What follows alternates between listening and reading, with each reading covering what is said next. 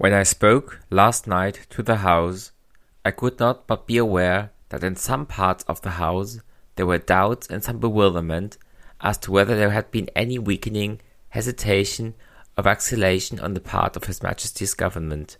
Als ich gestern Abend vor dem Haus sprach, konnte ich nicht umhin, mir bewusst zu machen, dass in einigen Teilen des Hauses Zweifel und eine gewisse Verwirrung darüber herrschten, ob die Regierung seiner Majestät nachgegeben, gezögert oder gezaudert habe.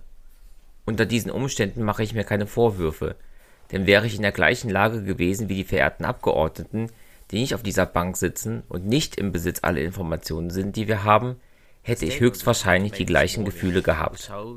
Die Erklärung, die ich heute Morgen abzugeben habe, wird zeigen, dass es keinen Grund für Zweifel gab.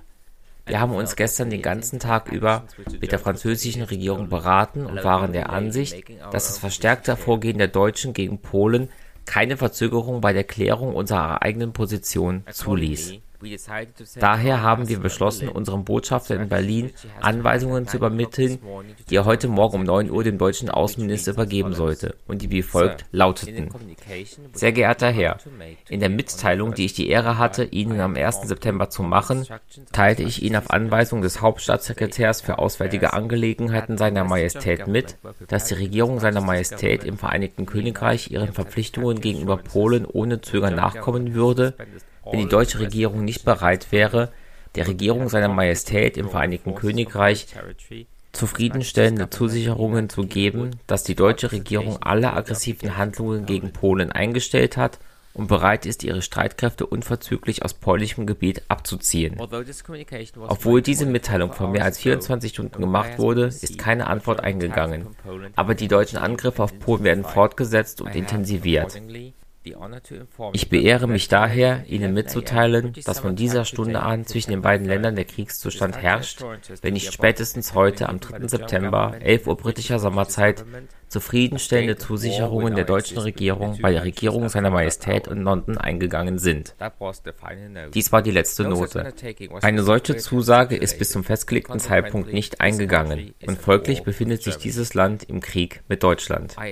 Ich bin in der Lage, dem Haus mitzuteilen, dass der französische Botschafter in Berlin gemäß den zwischen der britischen und französischen Regierung getroffenen Vereinbarungen in diesem Moment eine ähnliche Demarche unternimmt, die ebenfalls mit einer bestimmten Frist verbunden ist. Das Hohe Haus ist bereits über unsere Pläne informiert worden. Wie ich bereits neulich sagte, sind wir bereit. Dies ist ein trauriger Tag für uns alle und für keinen ist er trauriger als für mich. Alles, wofür ich gearbeitet habe, alles, worauf ich gehofft habe, alles, woran ich in meinem Leben als Politiker geglaubt habe, ist eingestürzt. Es bleibt mir nur noch eins übrig, nämlich meine gesamte Kraft und Stärke einzusetzen, um den Sieg der Sache voranzutreiben, die wir so viel opfern müssen. Ich kann nicht sagen, welche Rolle ich selbst spielen darf. Ich hoffe, dass ich den Tag erleben darf, an dem der Hitlerismus vernichtet und ein befreites Europa wiederhergestellt ist. I cannot tell what part I may be allowed to play myself. I trust I may live to see the day when Hitlerism has been destroyed and a liberated Europe has been re-established.